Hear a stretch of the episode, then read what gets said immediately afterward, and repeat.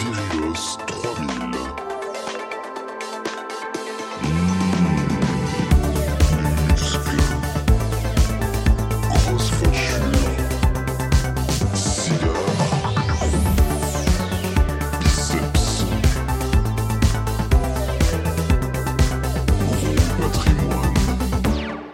Aujourd'hui, je reçois quelqu'un qui, lorsqu'on lui demande quel est ton métier, peut se targuer de répondre Mon métier, c'est le cul. Elle est journaliste, elle est autrice, elle est peintre, elle a sorti des livres, des bandes dessinées, des essais, des documentaires, et elle nous aide à mieux comprendre ce que l'on a entre les jambes. Mais elle, qui l'aide?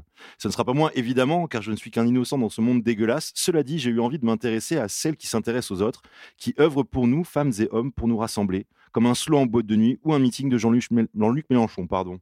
Parce qu'elle est virilos et que je la soupçonne de détenir en secret le grimoire perdu de la Pachole, celui qui révèle tous les secrets pour comprendre les femmes. Et puisque comprendre les femmes, c'est finalement essayer de comprendre d'où les hommes viennent, alors, chers vous qui écoutez ce podcast, sachez que je suis ravi de recevoir Maya Mazorette. Coucou Maya.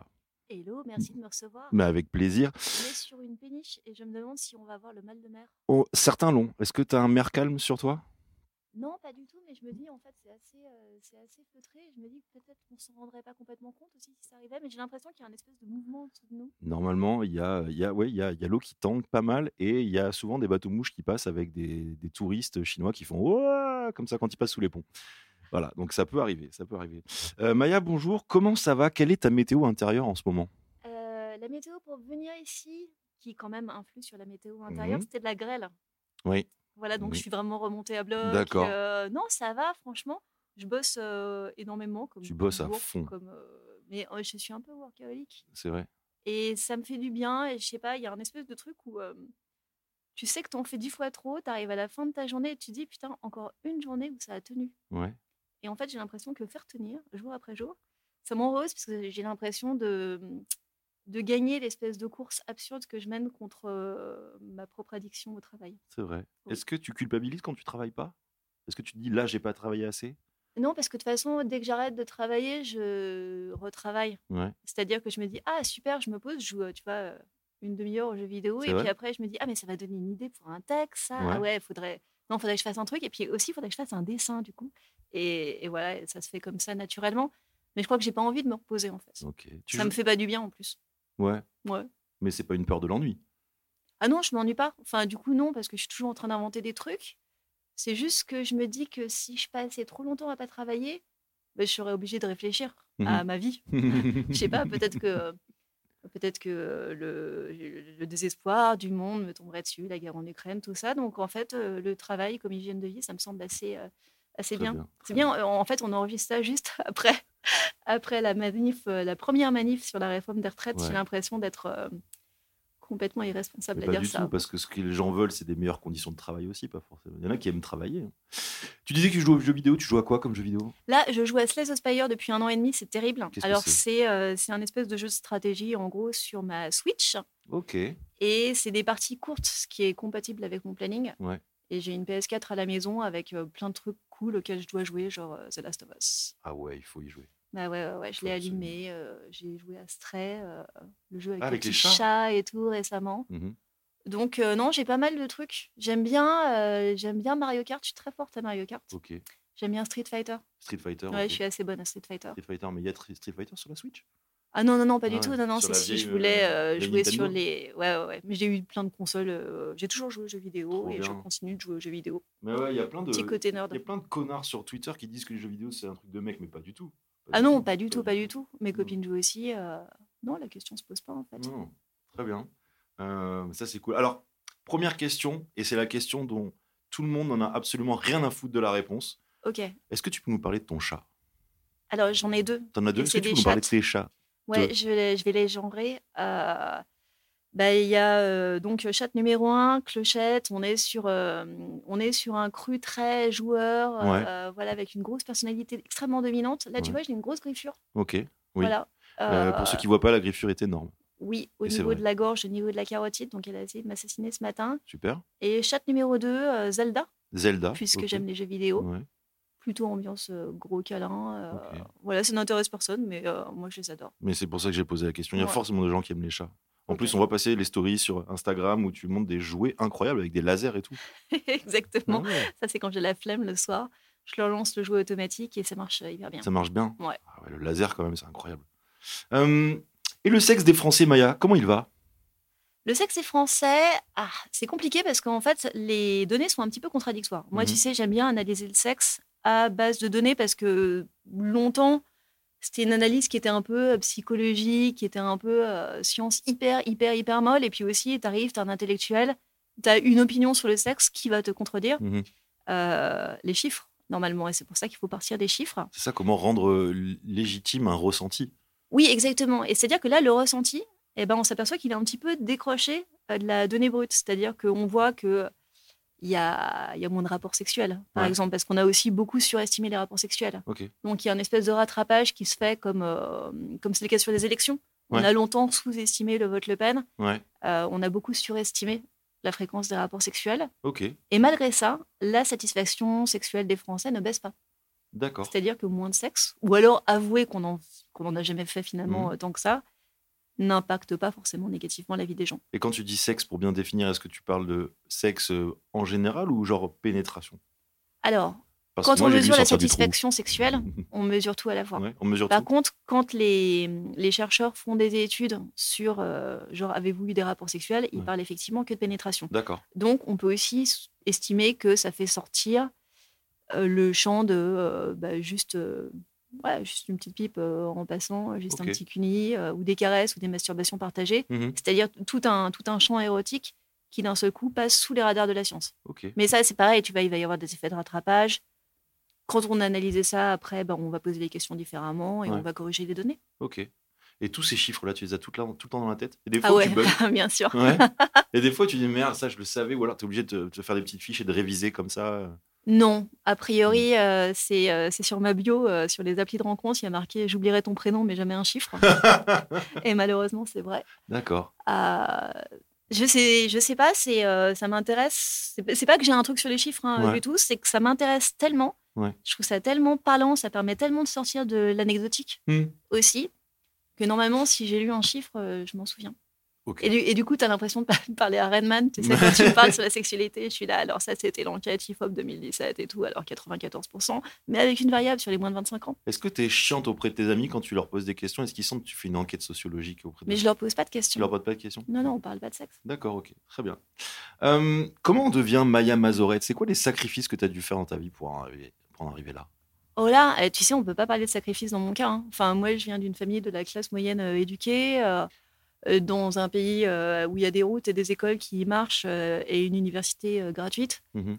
Franchement, euh, à, parlais- à- à je part que, à de- part que je prends pas de week-end et que je, et que je bosse en Mais C'est vacances. ça aussi. Moi, je parlais de ce genre de sacrifice, sacrifice professionnel, personnel. euh, Oui, mais comme tu le disais tout à l'heure, euh, je suis pas, euh, je fais pas de la, la maçonnerie à genoux. Quoi. Non, mais ça, c'est la pénibilité euh, du. Et je suis militante aussi. Oui. Donc, en plus, mon travail, je le fais avec, euh, avec de, de l'espoir, de l'enthousiasme, Ouais. euh, de la créativité. Enfin, personne n'a ma chance. Ok. Très C'est bien. comme, euh, je sais pas, quand on est, euh, ouais, je sais pas, comme quand on est artiste, c'est à peu près pareil, je pense. Ouais. Ouais. C'est vrai que tu peins. Oui, Moi, j'ai découvert ça sur le tard que tu peignais et c'est beau. Mais merci. Est-ce que tu vas faire une exposition? Oui, absolument. Trop bien. Mais j'en ai déjà fait en fait. C'est vrai? Euh, et là, je sais pas, euh, je sais pas quand est-ce que j'en fais une à Paris, mais j'ai pas trop travaillé récemment. Ok. J'ai un peu honte. Est-ce que je me demandais quand on prépare une exposition, en fait, euh, du coup, c'était un côté euh, fournir, fournir de la production ou en fait, déjà. tu Non, ton temps, tu j'ai- un peu d'avance. pour montrer. Ah, d'accord, t'as de l'avance. J'ai un peu d'avance encore, euh, mais c'est vrai que là, je suis un petit peu en recherche de modèles. Ouais. Mais alors, c'est terrible parce que euh, normalement, si je dis ça à voix haute, là, je vais recevoir demain sur Instagram euh, 150 messages de mecs. Alors, je vous dis tout de suite, donc c'est seulement les hommes, vraiment seulement les hommes 6. Ouais. et non, j'aime bien quand ils sont d'une beauté effectivement classique et hyper baraquée parce que c'est la densité qui m'intéresse chez les hommes. D'accord. Donc j'ai besoin qu'il y, ait- qu'il y ait des épaules, du y torse. S'il y a quoi. du gras, c'est pas grave du tout, mais que qu'il y, ait- qu'il y ait tout ça à la fois. Donc si vous êtes une, une très jolie petite crevette androgyne, il y a plein de meufs qui adorent ça, mais moi j'ai besoin de gros trucs beefsteak. euh, c'est vrai, c'est vrai, c'est vrai. Et ouais, je suis virilos, tu vois. Ah ouais, Je mange pas de viande, Ouais, manges mais je consomme des mecs. Ça n'a rien. Très bien, très bien. Et oui, et, euh, ça doit être dur en plus quand tu cherches des modèles. euh, tu fais quoi? Généralement, tu vas dans les. euh, Je vais sur Dans- Bumble. Tu c'est vrai? C'est vrai. Euh, non, je passe par les applis de rencontre parce que euh, Pour chercher des modèles, d'accord. bah, si un homme est, bi- est bien gaulé, il va le mettre. Il y aura toujours vrai, genre c'est la vrai. photo prise par un pote Ouais, sur la plage. Bien sûr, comme par Ou alors, hasard. comme Ouais. par hasard, quelqu'un prenait la photo quand Mhm. j'étais en flex euh, au Ouais, club de gym. Donc, s'ils ont le corps que moi je désire, Ouais. alors je vais le savoir tout de suite. Ok. Là, euh, bah, j'essaie de les contacter euh, Ouais. si on match. Ouais. Généralement, moi, je suis une meuf sur une appli de rencontre, euh, ça match. Et ensuite, je leur explique un peu le projet, qui est c'est un date. Et en même temps, c'est un date où moi, je suis habillée et toi, t'es nue. Hmm, Et ensuite, il y, a des- il y a des mecs qui veulent pas. Mais il y en a qui acceptent. Et je pense que le fait, euh, ceux qui me reconnaissent de la télé, ils se disent, bah, c'est pas très risqué parce que si la meuf, c'était une cul. Ça se saurait. Mhm. Donc, euh, non, mais parce qu'il y a aussi les mecs qui ont peur de venir chez toi. Oui. Ce que je peux comprendre, parce que tu es dans une position hyper dominante face à eux et eux, ils se disent, euh, qui est vraiment derrière la porte? Est-ce que je vais me faire dépouiller? Enfin, est-ce que c'est vraiment elle? Mhm. Et je peux comprendre. Et du coup, les hommes se retrouvent à avoir des angoisses de meuf face à moi Ah, et aussi des angoisses par rapport à leur physique, leur Ouais, ango- des angoisses par sûr. rapport à leur poids. Ouais. Euh, alors que euh, moi, je me retrouve dans une position, en l'occurrence, extrêmement masculine, qui est euh, d'être artiste, habillé, de poser mes conditions Ouais. Et de, de régler tout ça à la minute. C'est vrai ça. Parce Ouais. que tu vois, euh, j'avais une amie qui m'a fait la réflexion. Moi, je, je m'amuse à détourner des, des tableaux, des tableaux classiques. Et elle me disait, mais il y a pratiquement pas d'hommes. Et je dis, ben oui, mais en fait, dans les tableaux classiques, c'était toujours la femme qui était représentée. C'était elle, la, la muse. Enfin, on appelle ça comme on veut. Mais en tout cas, c'est vrai que le regardeur était euh, toujours masculin. Oui, ensuite, ce qui est bizarre, c'est que les corps dénudés que tu vois, c'est des Christ, en fait. C'est vrai. Et du coup, le corps masculin, c'est aussi un corps en souffrance. Hmm. Et, et moi, j'ai pas envie de ça. En fait, les, les modèles masculins que moi je cherche, je suis obligée de les faire venir chez moi Hmm. parce que je les trouve pas, justement. Ok. Ça me dérangerait pas fondamentalement de travailler sur photo ou des trucs comme ça, mais euh, j'ai pas envie d'un corps en souffrance et j'ai pas envie d'un corps euh, en action. Moi, ce qui m'intéresse, c'est la, la lascivité des hommes. Et la lascivité, euh, donc la- une forme de, de passivité, de sensualité, tout ça, c'est des trucs hyper féminins. Donc tu fais poser des hommes qui sont extrêmement musclés dans des poses extrêmement féminines, Ouais. Euh, où leur, euh, leur masculinité ressort encore plus, Ouais. euh, d'ailleurs, quand tu fais ça. Euh, donc ça demande pas mal de confiance avec les modèles de pouvoir oser se montrer comme ça. Ouais, bien sûr. Et c'est vrai que si tu cherches ces images, à part sur des, des photos orientalistes euh, du temps des colonies, mais du coup Ouais. c'est un peu compliqué, Ouais, tu vois. Puis généralement, voilà, c'est un peu des enfants aussi. Mm. Normalement, tu ne trouves pas des hommes dans ces positions. Alors que c'est beau, tu vois, un homme jeté sur un canapé comme une descente de lit, c'est super. Mhm. Grosse descente de lit. Grosse descente de lit, grosse, euh, puis euh, voilà. J'allais dire avec la fourrure, mais pas toujours. Tu pourrais aller te poster à l'entrée des, des salles de muscu et faire ton petit marché comme ça. disant, Toi, mais euh, là, je fais pas de sport en ce moment, mais quand je suis, euh, quand je suis au sport, je fais un peu mon marché. Ah. Je repère des choses, des trucs qui m'intéressent, des corps qui m'intéressent, en me disant Ah, j'aimerais bien trouver un mec comme ça la prochaine fois. Ouais. D'accord. Moi, je regarde les hommes, hein, beaucoup. D'accord. Mais je me demandais, euh, tu parlais des applis de rencontre. Comment tu choisis ta photo de, de profil sur une appli de rencontre quand tu es une femme J'ai laissé euh, mon téléphone là-bas, à l'autre bout, mais euh, sinon, je te montrerai si tu veux. Ouais, ouais, non, mais après, je me disais, tu sais, comment, par exemple, bah, comment on choisit la photo qui est censée donner envie C'est comme comment on se vend sur une appli de rencontre. euh. Au début, j'essayais de pas faire, euh, de, de pas euh, utiliser les photos de la télé. Et en même temps, elles sont très belles parce que Ouais. je suis, euh, il y a des maquilleurs professionnels qui m'ont maquillée pendant 45 minutes quand je suis à la télé, donc c'est c'est une version euh, très très upgradée euh, de, de, de comment tu te réveilles le matin, que les choses soient claires. Et en fait, je me suis dit bah non, puisque de toute façon, enfin, ils vont savoir un moment ou un autre, donc maintenant, euh, je mets des photos vraiment euh, sur euh, qui, qui ont été prises euh, genre à quotidien. Et j'essaye de faire vraiment de, de jouer le jeu parce que je suis aussi euh, bah, euh, là pour, euh, pour attraper des personnes nouvelles. Ouais. Donc euh, il y a la photo où on voit un peu ton corps en entier, Hmm. la photo où tu es avec des potes. Enfin vraiment, je suis le manuel de, de la drague au, au micron près. d'accord, d'accord. Bah, justement, comment tu nous vois, nous, les hommes? Comment est-ce que je vous vois, vous, les hommes? Nous, les hommes. La euh, Les hommes. Nous, les hommes. Ça, ça dépend de la distance à laquelle je me place. Mhm. si je regarde l'humanité en général, Mhm. euh, je suis pas. Je, suis, je suis fière de l'humanité en général. Si Mhm. je regarde les hommes en particulier en tant que groupe, évidemment que je vais commencer à avoir des soucis. Je vais commencer à avoir un. euh, L'histoire des violences euh, qu'ils ont commis contre les gens comme moi. Mhm. Euh, ensuite, quand je retourne au particulier, je, bah, je vois la personne et j'arrive à me détacher de, du collectif. Mhm. Donc, j'ai l'impression que c'est un petit peu avec ces trois mouvements-là. Je suis fi- fière de l'humanité, accablée par euh, ce que la virilité enfin celle qui a émergé au 19e siècle, a produit, est généralement chantée par les hommes euh, individuellement. D'accord. D'accord. Et c'est bien de faire vraiment le, le distinguo entre tout ça. Souvent, je me dis, voilà, est-ce que, est que ça aurait été plus simple si j'avais été un homme? Moi, je voulais être un garçon quand j'étais ado. Ok. Et je suis bien contente aujourd'hui de. C'est horrible que j'ai pas eu cette option disponible. Parce qu'en fait, mon problème, c'était pas que je voulais devenir un garçon, c'était que je voulais pas être une femme, parce que c'était trop compliqué. Ouais. Et euh, la prise de pouvoir sur ma propre vie, la prise de pouvoir par le militantisme, Ouais. m'a fait réaliser que c'était pas du tout mon corps qui était le problème, c'était la société. Et euh, je pense qu'on est un petit paquet euh, que le que l'activisme a, a sauvé de, de pensées qui étaient retournées vers moi-même, alors que c'était c'était la politique. C'est toujours la politique, bien sûr. À l'adolescence, tu voulais être un homme? Ouais, je voulais devenir Ah. un garçon, ouais. Et euh, donc c'était, tu dis c'est en réaction au regard. Bien sûr, bien sûr, bien sûr. Je venais d'avoir ma puberté, c'était terrible. Je voyais comment les mecs me regardaient. Enfin, on entendait parler de viol. Moi, je ça, découvrais à un quel peu âge ces trucs-là. tu sens que le regard il a baissé, tu vois, sur les attributs, sur les. euh, À 13 ans, parce que moi, j'ai eu 13 en plus une puberté tard. euh, donc, je ressemblais vraiment à un enfant jusqu'à jusqu'à tard. Et puis, peut-être encore un peu aujourd'hui. Et Tu fais très jeune. Oui, oui, oui, j'ai 44 ans. euh, je sais pas quand ça va s'arrêter, le truc de portrait de Dorian Gray. Euh, mais peut-être qu'il y a quelqu'un qui vieillit à ta place, hein, Je pense que quelqu'un vieillit à ma place, mais euh, j'ai aussi vu du coup que c'était pareil chez mes deux parents, donc on est une famille euh, qui ne vieillit pas. C'est sympa. Ouais, c'est plutôt cool, ça s'arrête un jour. Mais euh, là, Vous si je suis prenez des bains de sang de, de, de jeunes hommes vierges. Et écoute, peut-être que dans un accès de somnambulisme. euh, Peut-être qu'il y a un sous-sol chez tes parents, tu sais pas. ouais, hein. exactement, ouais, ouais, qu'ils m'ont baigné dans le sang tous les soirs, je sais pas.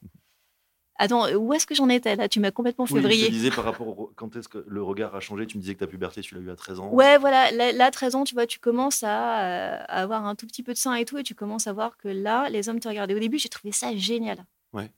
J'adorais parce que d'un seul coup, c'était plus pareil. J'avais l'impression d'avoir du pouvoir, donc je pense que j'étais un danger public complet Mhm. parce que j'adorais produire ça, Ok. évidemment. Ouais. Et euh, très vite, euh, j'ai compris qu'il y avait un danger là-dedans. Et là, c'est le moment où je me suis dit, attends, hop, là, je me suis coupé les cheveux. Je portais des gros vêtements informes et tout. Ouais. Euh, S'il y avait eu des binders pour la poitrine, je pense que je, je l'aurais fait aussi. Et euh, là, vraiment, je me suis dit, OK, je me suis mise au skate et tout pour vraiment être que avec les garçons. Ouais. Le. Bah, enfin voilà, il n'y avait pas de, de transition possible et dans mon cas, elle aurait en plus pas été souhaitable. Et euh, le, le truc devient de plus en plus déprimant. Et à 16 ans, je me dis, là, il y a un vrai souci. C'est-à-dire que je ne vais pas pouvoir grandir, je ne vais pas pouvoir vivre comme ça. Hmm. Et je tombe sur le deuxième sexe de Simone de Beauvoir dans la bibliothèque euh, maternelle que je dévore. euh, donc c'est un, un gros livre quand même, Mhm. euh, d'affilée quasiment et en pleurant du début à la fin, en me disant c'est horrible ce qui va m'arriver, c'est horrible. Et en fait, quand tu arrives au bout, tu te dis non, en fait c'est bon parce que là j'ai les armes en fait pour me battre. Et ça n'a plus jamais été un problème d'être une femme après, D'accord. du tout. Très. Et je pense que de toute façon, je suis passée à côté de l'expérience féminine dans les grandes largeurs. Moi, vraiment. euh. Non, mais c'est vrai. Enfin, j'ai pas d'enfant, j'en ai jamais voulu. Euh, je, je suis en supériorité économique euh, sur euh, la plupart des gens et euh, sur mon mec. Et vrai, du coup, enfin, j'ai un- parti. Bah ouais. tu l'entretiens ton mec? Oui, tout à fait, oui. Super. Et il fait, les- il fait toutes les tâches domestiques et moi, je m'occupe de ramener le chèque à la maison. Et, Voilà. me- et même quand j'avais encore mes règles, maintenant je suis ménopausée, donc j'ai même plus ça, tu vois. Je prenais des implants, donc j'avais très peu mes règles. Ok. Donc vraiment le truc de voilà l'infinie souffrance féminine et l'infériorisation sociale, le fait d'être devenue féministe très tôt m'a fait ouais, prendre un espèce de décollage, ça m'a autorisé à être ambitieuse, Ouais. ça m'autorise à, à demander de l'argent, à demander des augmentations tout le temps. Ouais, Euh, ouais. Je suis une employée horrible à De avoir. tu connaître ta, ta valeur. en fait. Ouais, de connaître ma valeur, de monter ma boîte, Mm. euh, et tout ça, c'est le, le féminisme qui me l'a donné. Donc, tout ce que j'imaginais être mon destin féminin de, de, de subir, euh, une fois que j'avais que j'avais lu le Simone de Beauvoir, euh, et puis d'autres après, évidemment, Mm. alors dans- ça n'existait plus, en fait. Euh, la question de savoir si, euh, si j'ai un vagin plutôt qu'un pénis n'existe plus. À part que euh, je suis plutôt bien gaulée, donc j'ai encore les avantages d'avoir du pouvoir érotique, Mhm. et, euh, et j'ai des autres pouvoirs aussi. C'est t'as tout, en fait. Ouais. J'ai pas les muscles, toi, t'es, toi, t'es baraque, tu vois. Oh, ça va. Moi, je suis. euh, Je me sens forte. Mais je ne le suis pas. Mais je me sens forte. Très bien. C'est parfait. Tu es donc virilos. Ouais, je suis virilos. ouais. Ça veut dire quoi pour toi être un homme? Je suis parti dans les aigus. Ça veut dire quoi pour toi être un homme? Comment est-ce que tu as été élevé en tant que femme vis-à-vis de ça, justement? Euh, j'ai été élevée euh, dans l'idéal 68 art euh, de euh, le, le genre n'existe pas. Donc, j'ai été élevée comme mon petit frère. Ok, j'ai un petit frère. Oui, tout à fait. Et euh, donc, euh, une éducation aussi non genrée que possible par deux parents féministes. Et je dis bien deux, c'est-à-dire que c'était pas seulement ma mère qui était féministe. Elle était au MLF et tout. euh. Euh, non, non, non, mais elle lisait les trucs euh, et elle savait ce qu'elle voulait. Et mon, et mon père avait, s'était mis à mi-temps quand je suis née. Donc, je suis l'aînée. Ah. Et il n'y avait pas beaucoup d'hommes à l'époque qui se mettaient à mi-temps pour s'occuper de leurs enfants. Mhm. Donc euh, voilà, c'est en arrivant à l'école que j'ai découvert que tout n'était pas comme à la maison, Ouais. où, euh, où les jouets n'étaient pas genrés, enfin, c'était pas une question qui, qui se posait. Euh, donc j'ai aussi du mal à, à des fois à me séparer de. Tu me demandes ce que c'est qu'un homme. Moi, j'ai pas grandi en étant séparée de ce que c'est qu'être un homme. Par contre, là, en grandissant, je me suis aperçue des sacrifices qui étaient les leurs. C'est-à-dire que pour des, des choses gagnées qui peuvent être l'argent, le fait peut-être de ne pas avoir peur dans l'espace public, mais moi j'ai jamais peur par exemple. Mhm. Je me suis jamais fait agresser de ma vie. Euh, je vois ce qui manque et euh, moi j'aime bien par exemple euh, avoir une liberté d'expression euh, physique euh, énorme. Mhm. Je, peux, je peux danser, je peux pleurer, je peux m'habiller comme je veux, je peux être euh, séduisante et des fois quand je vois certains hommes qui s'autorisent pas ça, j'ai l'impression que du coup ils sont tout contraints. J'ai l'impression qu'ils sont dans une espèce de prison dont ils n'arrivent pas à sortir et ils portent toujours les mêmes couleurs et ils sont toujours avec les mêmes potes à qui ils disent pas ce qu'ils pensent. Ouais. Et ça a l'air d'une tristesse totale et d'une absence de grâce aussi. Ça, des fois, chez les hommes, je trouve qu'ils- que quand ils font pas attention, il n'y a pas de grâce. Et j'ai l'impression que moi, je suis un espèce d'être humain et que je marche dans la rue au milieu de d'éléphants et de rhinocéros. Mhm. Et je suis triste pour eux. Mhm. Parce que c'est cool d'être une. C'est cool d'être une femme, c'est cool euh, d'être euh, élégante et, euh, et sautillante. Mhm. Et, et des fois, quand, quand, quand c'est un peu ras du plafond, on se dit Ah ouais, ça ça a pas l'air drôle ton machin. Ouais, c'est chiant à mourir. Ouais. Mais ouais, les hommes, peut-être surtout les hétéros qui. Nous, on s'autorise pas de tant de folie parce que la peur du ridicule, parce qu'on a été élevé. Ouais, mais on peut, tu vois, regarde, toi, là, tu as des tatouages. Ouais, Bah, tu vois, tu t'es décoré. déjà, c'est vrai. Ouais. Ouais, ouais, Donc, tu as pris une permission. c'est vrai. Vrai. J'ai pris une permission sur le regard de ma mère qui, euh, qui a Qui est accepté. qui est contre, absolument contre. Mais euh, c'était une première permission prise, ouais. Hum, je, suis, je suis toujours surpris de voir que malgré tout ce que nous les hommes, nous vous faisons à vous les femmes, eh ben, vous continuez à nous aimer. C'est- Haha, Marguerite Duras dit un truc super là-dessus. Elle dit il faut beaucoup aimer les hommes pour les aimer. Non, mais c'est vrai. En, en fait, c'est c'est vrai. Ben oui, c'est vrai. Euh, oui, vrai. il y a pas mal de, de raisons de retourner sa veste. Et c'est pareil, tu vois, en tant que groupe, pas en tant qu'individu. En tant qu'individu, il y a plein de mecs délicieux. Mm. Euh, mais euh, oui, il faut, faut que cet amour soit immense pour qu'il réussisse à, à passer au-dessus des, de l'histoire, par exemple. Ouais. Moi, j'ai l'impression de porter avec moi en permanence cette espèce de chaîne humaine incroyable qui m'amène à vivre euh, à une époque où il y a la pilule et l'avortement. Ouais. Parce qu'évidemment que euh, aussi ambitieuse que je sois, si j'avais euh, commencé à tomber enceinte à 16 ans, bah, je ne serais pas celle que je serais aujourd'hui. Euh, c'est clair et net. Et, euh, et à des moments dans ma vie, j'étais un peu accablée par le fait de, de porter, de devoir venger, de devoir euh, dépasser tout ça pour l'offrir à la génération d'après, parce que le but, c'est que ça aille de mieux en mieux. Mhm. Euh, je me disais, ouais, ça fait, ça fait vachement de trucs à porter sur mes petites épaules et tout. Et en fait, maintenant, je me dis, euh, au contraire, c'est super, c'est génial, c'est épique. En fait, j'ai l'impression d'être euh, une héroïne d'un roman d'aventure où bah, tu es, dans la Rome antique et tu fais partie de la race des esclaves. Et génération après génération, vous êtes envoyés dans l'arène pour vous battre contre des lions et tout. Mhm. Et toi, tu es un peu après l'invention, je sais pas, du trident ou d'un truc un Mhm. peu sympa pour te Mhm. battre contre les lions. Et tu rentres dans l'arène, mais tu as les armes. Ouais. Et cette fois, tu vas gagner. Et cette fois, tu vas être Spartacus et tu vas libérer ton peuple. Enfin, tu vas participer à ça. Et, euh, et je me dis, mais euh, on oublie des fois de voir à quel point l'époque qu'on vit, elle, est, euh, elle a toutes les dimensions d'un- d'une bonne histoire épique. Mhm. Et on est les héros Ouais. et les héroïnes. Hum, C'est quoi ton rapport aux hommes maintenant que tu as fait le tour du sujet, puisque tu m'as avoué être sorti avec plus de 2600 mecs? Ouais, c'est un peu ça, ouais. Euh, if only. Euh, mais euh, bah non, mon rapport est très beau et très bon euh, au mec. C'est quand je les connais individuellement, je les place pas forcément d'ailleurs dans une catégorie homme particulièrement. Et ensuite, moi, je peux aussi avoir une petite attitude de consommation par rapport euh, aux mecs, c'est-à-dire que je les trouve très beaux, il y a beaucoup de désir. Et je les regarde, j'ai envie de les toucher. Hmm. Donc, euh, plus, euh, ouais, des très bons, euh, très bons rapports. Justement, j'ai une question un peu olé olé. Vas-y. Sachant qu'on te surnomme la sexperte, comment ça se passe lorsque tu invites un homme ou une femme dans ta couche? Enfin, je dis un homme ou une femme. mais- C'est que des hommes, hein, que je te dis tout de suite. Ça Est-ce qu'ils sont impressionnés ou stressés ça dépend de combien de verres d'alcool. C'est, euh, les Non, femmes, mais c'est voilà, je après savais beaucoup d'alcool. je préférais préciser, mais maintenant je sais. Euh, Est-ce qu'ils sont impressionnés, stressés? Parce qu'ils disent voilà, c'est Mia Mazorette, c'est la reine du, c'est la reine du cul, elle connaît tout. elle, euh, Ouais, ensuite, ça, s'exprime de différentes manières. comme ça au-dessus de toi. Bah euh, oui, bien sûr, ouais. bien sûr, bien sûr. Non, il y a plein de mecs qui me draguent pas parce qu'ils sont terrifiés. Ouais. Et ils pensent que je vais euh, faire une chronique sur eux. Ce qui est. euh, Enfin, je l'ai fait zéro fois dans ma carrière. Vraiment, en plus, s'il y a bien un truc qui est jamais arrivé et qui Mhm. arrivera jamais, c'est ça. Ouais. Oui, ce qui leur donnerait vachement d'importance. Ouais. Enfin, pourquoi est-ce qu'une expérience avec un mec serait plus clair. valide que les, les 14 000 avant. Les 2600 Ouais. euh, 2600. avant, exactement. Donc, euh, ouais, donc ils sont euh, généralement. Enfin, il y en a qui sont terrorisés et ensuite, bah, il y en a plein qui ne savent pas du tout ce que je fais dans la vie, donc euh, la question ne se pose pas. Et puis aussi, il peut y avoir au contraire un truc de revanche, un truc un peu bravache, du genre, ouais, mais tu crois que tu t'y connais en sexe, mais moi je vais te montrer, moi je suis là. Ah ouais. Vas-y, go, mec. D'accord. Cet esprit de compétition, d'accord. Oui, c'est esprit de compétition. Et ensuite, est-ce que j'arrive à décrocher le cerveau pendant le sexe? Non, pas vraiment, mais ça, c'est pas grave. Tu vois, souvent, tu as ce truc que les mecs euh, demandent qui est de pas être jugé au lit. Et euh, de pas être jugé au lit, ça demande, euh, c'est demander aux femmes de suspendre leur intelligence momentanément, ce qui va pas être le cas. Désolé, jamais. Ouais. Jamais, vous m'entendez? Bah, non, non, mais c'est pas souhaitable de toute façon. Le sexe est meilleur quand on fait preuve d'intelligence. Donc, sûr. bien sûr que je les juge, mais c'est pas une mauvaise chose. On peut Non. aussi bien juger. Bah, bien sûr. Après, Et généralement, je les juge bien. En plus, enfin, moi, je, suis- je suis rarement mécontente. Enfin, tu vois, euh, ouais, deux, trois fois euh, là récemment où euh, ça a été plus compliqué, quoi. Mais, Euh, mais c'était drôle. Si, si c'est pas bien, c'est drôle.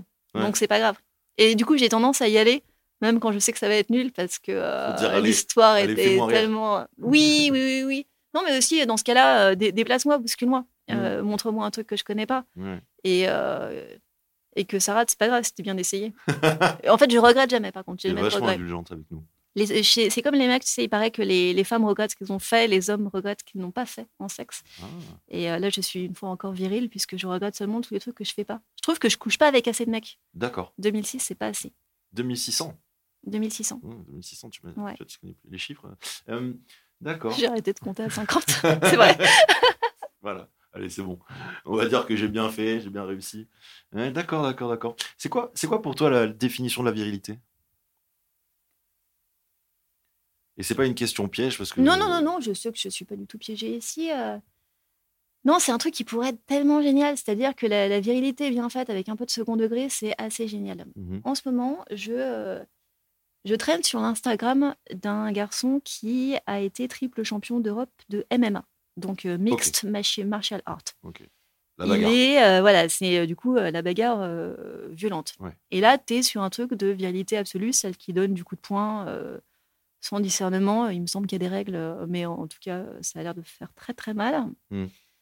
Et, euh, et ça fait avec intelligence. Moi, par exemple, euh, ça m'intéresse. Le, le fait d'avoir un corps capable de de, de- 'fin, d'une plus grande agressivité que la mienne Ouais. et être en contrôle de cette agressivité, c'est comme une espèce de danse avec la testostérone. Je trouve ça absolument formidable. Mhm. Ensuite, quand ça empêche euh, les autres émotions, euh, c'est pathétique. Mhm. D'accord. Tu te sens viril, toi? Et féminine. Et féminine. Je, Euh, je ne m'empêche rien. je ne t'empêche rien. Non, Euh, mais c'est vrai, moi, je me sens agressive, par exemple. Ce truc de où, quand on, quand, j'avais 14 ans et que je voulais devenir un mec, c'était aussi parce que euh, les choses au- auxquelles on m'assignait, euh, ah, auxquelles on m'assignait, pardon, Mhm. me paraissaient pas du tout représenter ma personnalité. On me disait, les, bah, les femmes, euh, c'est l'émotion, euh, c'est la douceur. Alors les émotions, ok, je trouve ça super. Mhm. Mais euh, moi, je me sens pas particulièrement douce. Par Mhm. exemple, euh, j'adore les sports de combat. Euh, Enfin, je, ouais, j'ai ça en moi. Je le vois bien. Et qu'on m'ait demandé de l'enlever et ce, ce truc de, voilà, Ouais, faut pas être une confisqué- aventurière et tout. confisqué quelque chose. Bah, en fait, non, parce qu'on m'a rien confisqué. mais c'est juste, j'avais l'impression qu'il allait falloir que je me coule dans ce moule-là. Et je me suis aperçue après que, en fait, on dit ça, mais personne ne te demande rien. En fait, il n'y a pas de police du genre en France, en tout cas quand tu es une femme, Ouais. qui va te dire euh, t'as pas le droit de faire ça. En fait, c'est surtout toi qui t'en empêche. Alors que les hommes, s'ils viennent de notre côté à nous, eux, ils peuvent se prendre des agressions euh, qui vont être généralement transphobes. C'est si toi, tu mets une robe ce soir, tu peux te prendre un pain dans la gueule, par Mhm. exemple. Ouais. Moi, je suis venue en pantalon. Mhm. Personne m'a rien dit. C'est vrai. Ouais. Et oui, mais il y a eu. euh, Qui c'est qui a, euh, qui a popularisé le pantalon? C'était pas Coco Chanel euh, qui a inventé le tailleur? Euh, je suis nulle en mode, mais certainement. Sûrement. Entre deux nazis. Euh, Qu'est-ce que je voulais dire après ça? Qu'est-ce que je voulais dire après ça? Euh, Si, je vais te poser la question Sardou. Est-ce que le sexe c'était mieux avant? Non, mais tellement pas. Mais, euh, aucune chance, en fait. la Il y avait pas... Sardou. Non, non, mais euh, non, j'adore que tu me poses cette question. Euh, Avant quand, en fait? Est-ce que tu peux me, donner Bah, une date en fait, c'est ce euh, qu'on se demande quand les gens disent c'était mieux avant. Avant quand? Voilà, c'est ça. Ouais. Donc je sais pas. Parce que tu vois, avant l'invention de la honte, ça m'intéresse, par exemple. Non, mais c'est vrai. Tu vois, est-ce que euh, t'es en, en moins 1 avant Jésus-Christ? Ouais. Enfin, du, du coup, en 32, après, euh, voilà, Jules César et tout. Euh, fun, peut-être. Tu vois? Fun. Orgie romaine, bon, alors c'était plutôt pour les mecs et tout, mais fun. Rigolo et tout. Et puis. Ensuite, euh, invention de la honte, euh, ici, dans nos latitudes, euh, pas, pas très très cool. Euh, de toute façon, quand t'es une nana, euh, pas de contraception, pas d'avortement, euh, pas cool du tout, quoi qu'il arrive. Ouais. Ensuite, moi, ma mère, elle avait par exemple la contraception l'avortement. Ouais. Mais euh, le modèle euh, juste euh, vaginal, le truc où du coup tu fais plus de sexe, mais exactement toujours le même sexe. Tu vois, le truc du Kama Sutra, moi je trouve ça nul par exemple. Mm. La libération sexuelle de, ma par- de mes parents, je la trouve nulle D'accord. et complètement sans intérêt. Euh, et par contre, euh, la libération sexuelle euh, des applis de rencontre, pour moi qui suis grosse consommatrice, et des sextoys, génial, super cool. D'accord. Donc non, à choisir plutôt maintenant, mais plutôt dans le futur. Moi j'ai envie que le sexe soit mieux après. Oh, c'est beau ça. Mais ouais. Putain, c'est bien dit. C'est bien dit ça.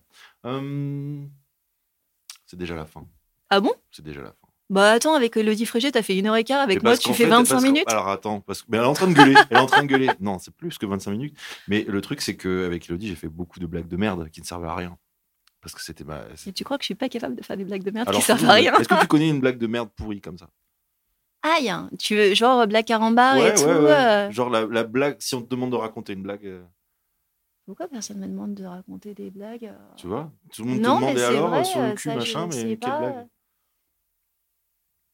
Non, bah tu vois, tu me, tu me poses une colle. Non, je pense que je peux raconter des choses drôles, mais qui sont pas des blagues. Je sais T'as une expérience drôle à raconter? Une expérience récente? Par exemple, avec les, les, les, les mecs qui t'ont mal euh, fait Non, en fait, euh, sur euh, l'expérience des mecs qui font mal l'amour, enfin avec moi, puisque on, on fait toujours mal l'amour à deux, on fait jamais mal l'amour tout seul. Euh, le- Qu'est-ce que t'es indulgente vraiment Non, mais c'est vrai.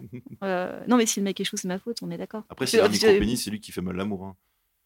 Ben non, parce qu'il peut se rattraper, tu vois. Mhm. Euh, la question s'est jamais présentée, mais il y a plein de trucs à faire à côté, ce serait pas grave.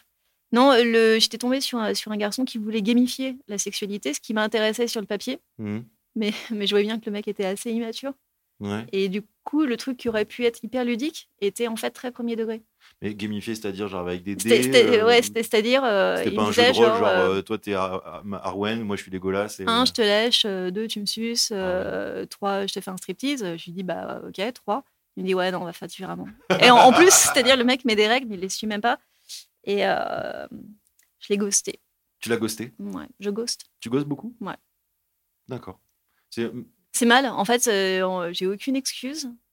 Et là, je me out euh, publiquement et tout. Mais euh, des fois, j'ai l'impression que le travail de pédagogie me demanderait une telle énergie que, euh, et, que- et que ce serait tellement contre-productif qu'il vaut mieux pas le faire. C'est-à-dire que si jamais moi je dis au mec, là, j'ai eu l'impression que tu as créé une situation qui était extrêmement bizarre, Mhm. qui m'a fait rire a posteriori, une fois que j'avais réussi à le mettre dehors. Mhm.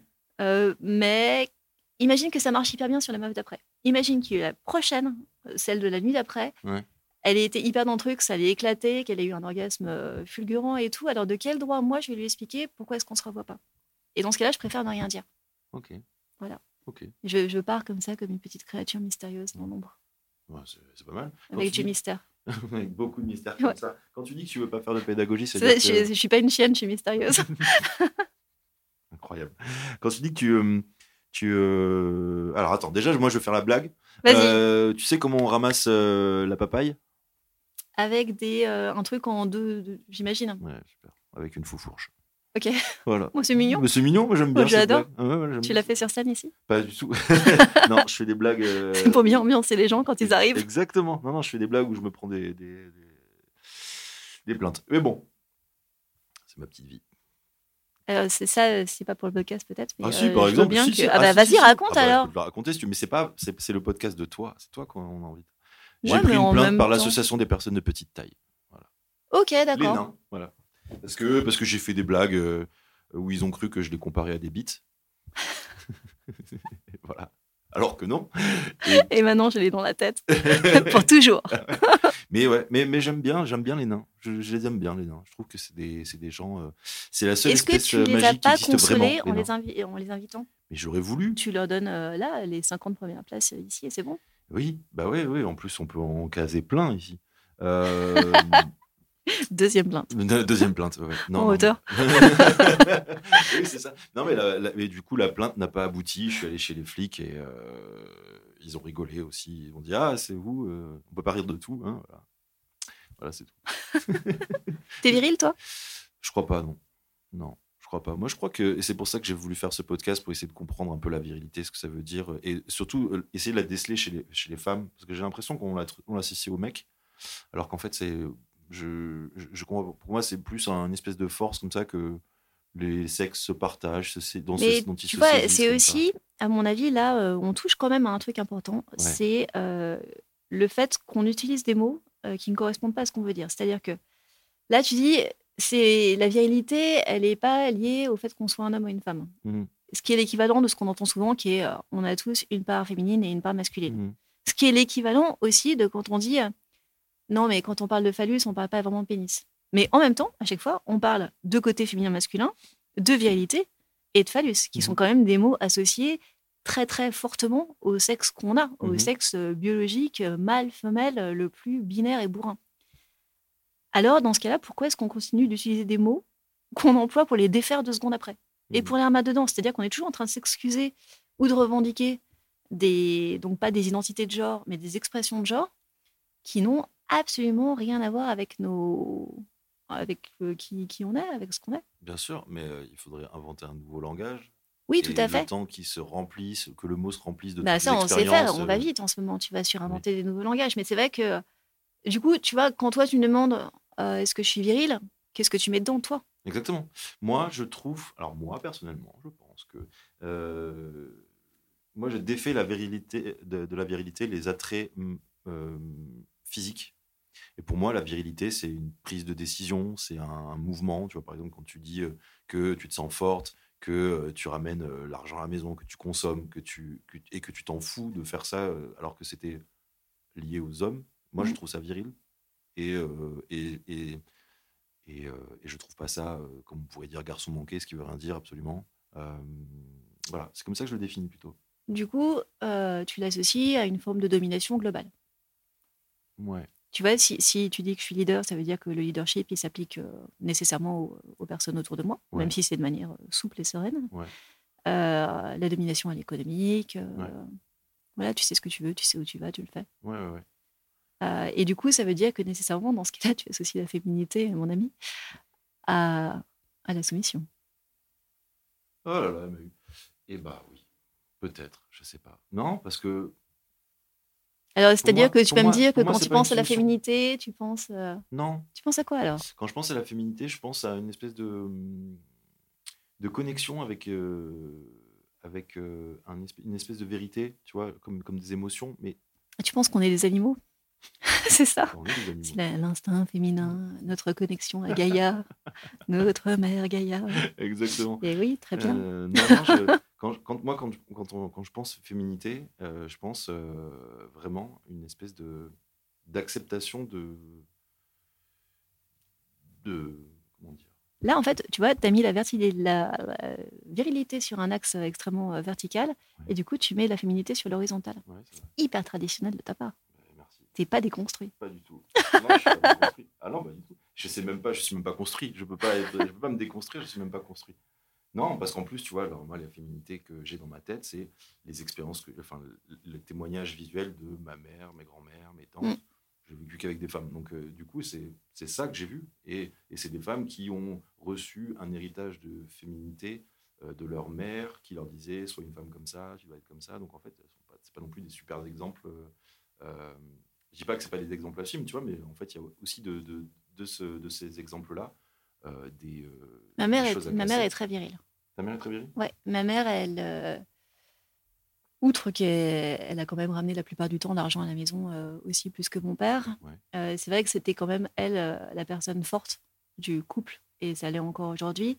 Et c'est aussi elle qui m'a appris à la dure aussi à m'affirmer, c'est-à-dire qu'elle m'a appris à gueuler. Que je fais assez facilement euh, si, euh, s'il y a des gens qui parlent dans le train Mhm. et que vous êtes dans mon wagon, je Mhm. vous préviens, ça va durer 10 secondes chrono avant que je fasse terminer le truc. Quoi. Ok. Et je peux être vraiment euh, extrêmement assertive quand je veux un truc. Et ça, c'est vraiment la répétition de voir ma mère le faire. Ouais. Et d'elle qui m'encourage à dire non, non, mais attends, on se laisse pas marcher sur les pieds, on y va, on avance. Et je me souviens que c'était une horreur totale d'apprendre à faire ça quand j'étais enfant.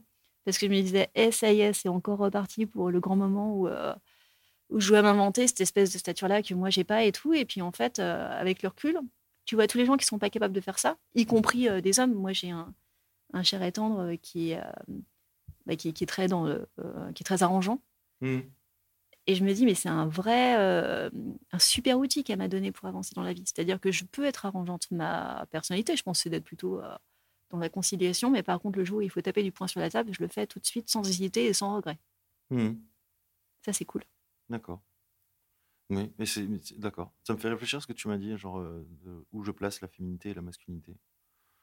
Mais est-ce qu'on peut vraiment euh, c'est- peut-être tétanisant ou vertigineux de se dire bah en fait j'ai tout ce que j'ai appris, tout ce que j'ai vu, c'est faux. Un peu comme quand tu sais quand tu découvres que tes parents n'ont pas la vérité ou ce qu'ils t'ont dit. Ah ouais, ils c'est dur ce moment-là. Ouh là C'est là. dur ça. Ouais. Ça c'est dur. Je crois que c'est dur ouais, de et, du coup qu'est-ce qu'on fait? On lit les livres de Maya? Bah, non, mais on invente, en fait. C'est ça qui est génial. Euh, c'est que euh, si nos valeurs sont balayées, Mhm. euh, bien sûr que ça va être vertigineux et bien sûr qu'on va être troublé et que, ouais, on va, on va être ébranlé sur nos deux jambes, donc on va marcher un peu moins bien. Mhm. Mais ensuite, à partir de ce vide-là, moi, Mhm. je trouve qu'on reconstruit. Et moi, c'est absolument comme ça que je me suis construite. C'est sur un espèce de vide total au niveau des valeurs. Éducation à 68 à fond. Mhm. On ne t'explique pas ce que tu dois faire et t'inventes toute seule. Et ça a été très compliqué. Mais alors, par contre, effectivement, je me suis complètement forgé mon propre code d'honneur, euh, mon compas moral, qui Mhm. m'a plutôt bien servi jusqu'à présent. Mhm. Et le fait que ce soit moi qui l'ai inventé et qu'on ne me l'ait pas imposé fait que euh, je suis solide Mhm. et, et que ça me donne de la, de la force, parce que je sais pourquoi je fais les trucs, par exemple. D'accord.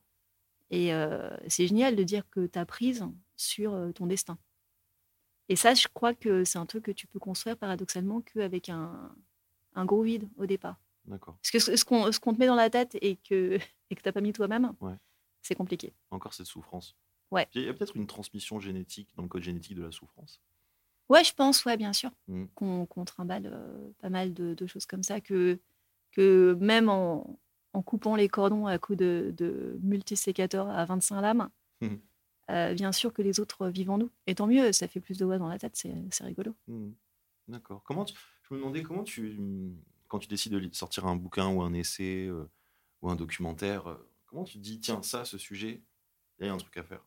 Parce qu'il y a des, Bah, il y a- il y a il y a des- des millions de façons de, traiter des sujets dans la sexualité, dans les rapports hommes-femmes et tout. Et comment tu arrives à te dire tiens là, je peux soulever quelque chose qui qui n'a pas été fait ou qui ou un nouveau truc? Mais il y a- il y, a plein de manières de faire, c'est-à-dire Ouais. qu'il y a des... Il y a des thèmes qui s'imposent et il faut les faire. Tu vois, le bouquin sur le clitoris, il faut le faire. Mhm. euh, documentaire sur le désir, il faut le faire. Ok. Ensuite, euh, il y a des choses qui s'imposent à toi complètement, qui sont, euh, par exemple, sortir du trou. Mhm. Ou ça, euh, je pense que ça faisait longtemps que ça germait, mais vraiment, je me réveille un matin et je me dis, mais, euh, mais c'est ça, mais ça n'a jamais été un trou. Mais pourquoi est-ce que tout le monde m'a dit que c'était un trou? Et d'un seul coup, tu, ton cerveau explose, tu es sur une autre planète, tu es transporté complètement, c'est comme tomber amoureuse, en fait. Mhm. Quand euh, des idées, j'en ai tout le temps, mais quand tu as une vraie idée où tu te dis, celle-là, je vais pouvoir la dépioter pendant longtemps et je vais en faire quelque chose, alors euh, tu vis dans une urgence totale, Mhm. tu t'exprimes plus pareil. tu as le syndrome du gourou. Euh, tout le Ah monde oui. est un peu attiré par toi parce que tu rayonnes d'un truc qui est hyper visible de l'extérieur, qui est que euh, à ce moment-là, tu n'as plus de doute. Tu sais exactement ce que tu fais. Et déjà, moi, je. Non, c'est pas vrai, je peux douter pour des trucs, mais euh, généralement, je sais un peu ce que je fais, par exemple. Ouais. Là, euh, tu, tu vas à des soirées et tu vois que pour moi qui suis un peu chat sauvage, les gens se rapprochent de toi, par exemple. Et, euh, et tu parles librement et tu n'as pas envie de dormir la nuit, euh, tu manges moins parce que c'est plus du tout ta priorité. Enfin, tu vois, toute ta libido, elle est dans le, elle est dans le bouquin. Ouais. Et c'est super parce que c'est comme une espèce d'immense ivresse. Euh, et puis après, tu écris le livre et tu donnes ça aux autres et ça repart. D'accord. Donc en fait, tu laisses, tu laisses beaucoup germer, et, euh, t'emmagasines beaucoup. Et après, Ouais, et ça, dégueules ton- et ton ça, bouquin. ça explose. Mais tu vois, il y a très peu de choses que j'ai fait dans ma vie que j'ai fait avec cette énergie-là. Et il n'y en a que trois, d'ailleurs, donc c'est assez simple. Ouais. Euh, c'est euh, Rien ne nous survivra, qui est un, mon roman d'anticipation que j'ai sorti en 2004 pour la première fois. Il y a Sortir du trou et il y a le podcast euh, Traverse sur France Oui, oui, Inter. oui. Que des trucs que j'ai écrits très vite, très très vite. Ok. Pour t'en débarrasser? Non, parce que c'était facile. Parce que tu commences à écrire et Ouais. tout est simple, tout est lumineux, alors qu'il y a des textes que, qui sont de la, la souffrance, qui sont du travail. Là, tu Ouais. n'es plus dans le travail, en fait, tu es dans la fulgurance, la trajectoire incroyable, mais c'est presque trop, c'est presque insupportable parce que tu parce que es trop convaincu, euh, parce que tu dis il faut que je garde de l'esprit critique par rapport à moi-même, parce que si, ce qui se passe dans ma tête en termes de déferlement hormonal, c'est un shoot. Hmm. C'est bien quand ça t'arrive, Ouais. ça. Ouais. Tu l'as écrit en combien de temps, sortir du trou? Deux mois. Deux mois? Ouais. Oh. Et t'avais un mur rempli d'idées comme ça où t'avais écrit tout, un peu comme les serial killers qui. Euh, non, c'est tout, tout, tout cool en fait. Et ensuite, je, Ouais. je réorganise. J'ai un super logiciel euh, pour euh, organiser euh, le chaos. Ouais. Et, euh, et euh, Traverse, euh, on est plutôt sur deux jours, même pas. Ok. Et ça t'a fait. euh, C'était dur de te remettre dans ces, dans ces moments-là? Parce que travers, ça raconte euh, le, le- ton deuil euh, par rapport à ton ancien. Ouais. Euh, non, pas vraiment, parce qu'on est sept ans plus tard à ce moment-là, donc les choses sont quand même bien, bien épongées de ce côté-là. Et c'est plutôt euh, s'apercevoir qu'on ne s'est pas autorisé à parler d'un truc qui était quand même très important dans ma Ouais. vie à moi. Ouais. Et que d'un seul coup, bah, toutes les pièces sont là, en fait. Et tu as trouvé comment les agencer. Et sou- souvent, en fait, c'est ça, c'est que tu as, déjà tous les éléments. Et la structure n'y est pas. Et à un moment, la structure, elle t'apparaît, elle est claire. euh, et tu y vas et tout coule tout seul, tout est facile, euh, une fois encore. Hmm. Sauf dans ce cas-là, l'enregistrement du podcast était dur. La voix était dure. Ok. Même s'il n'y a pas eu euh, beaucoup de prises. La solitude de dire à voix haute le texte dans, dans un studio tout noir de France Inter, ça, c'était dur. Et d'avoir peut-être à te reconnecter avec des émotions pour euh, essayer de. Non, parce que manière, euh, hum, si, si tu dis un texte sur le deuil avec de l'émotion, euh, tu, tu te sabordes. Tu sabordes ton écriture, il faut pas le faire comme ça. Enfin, à mon avis, en tout cas. Donc, il faut au contraire euh, rester honnête. Et l'honnêteté, c'est que c'était il y a 7 ans. Oui. Et que le truc ne te fera plus pleurer. Oui, c'est oui, fini, en fait, tout ça. Est-ce que tu as remarqué euh, parmi tes 2600 mecs y avait un- une figure qui revenait souvent Alors tu parles des, des muscles, tu parles de. Ah ouais. Euh, voilà, Est-ce que mais une figure peut-être psychologique ou quelque chose où tu te dis là je suis quand même j'ai un schéma où je suis attiré toujours par ce genre de, de personnes. euh. Ouais, bien sûr. Alors, euh, sur le mental, euh, toujours des mecs très gentils. Je crois que ça doit m'attirer euh, profondément, puisque je sais bien qu'il y a plein de, de femmes qui ont des histoires avec des ordures et ça se répète éventuellement et tout. Mhm. Moi, j'ai toujours été très bien traitée. Ok. Euh, Parce qu'ils ont peur. euh, Peut-être parce qu'ils ont peur, je ne sais pas, mais en tout cas, moi, j'ai. tu les frappes Non, pas du tout. Enfin, sauf s'ils demandent gentiment, mais euh, tu, vois, mais euh, ça se négocie, quoi. Euh, donc, euh, voilà, des, des mecs qui sont toujours extrêmement euh, gentils, adorables, tendres. Mhm. Et ensuite, euh, bah, physiquement, euh, s'il peut être aussi, aussi grand, aussi large que possible, vraiment, c'est génial, quoi. Il n'y a, pas de- y a pas de limite, c'est de la gourmandise, en fait. C'est-à-dire, en fait, quand on aime les hommes, on en veut beaucoup aussi. C'est ça. Donc, euh, et je les sélectionne euh, là-dessus. D'accord. Il y, a- il y a aussi un truc de, de trophée qui, Mhm. pour moi, est hyper important. C'est si je me trimballe à l'extérieur, ben, j'aime bien être hyper fière du mec avec qui euh, je me promène. Et si j'arrive à choper un mec très grand, très baraque, Ouais. Alors j'ai l'impression euh, de, de parader. En fait, je suis exactement comme un mec hein, de ce un, côté-là. t'es enfin. un bonhomme. ouais, je suis un bonhomme. Ouais. D'accord. Ah ouais. Ouais. Très bien. C'est cool.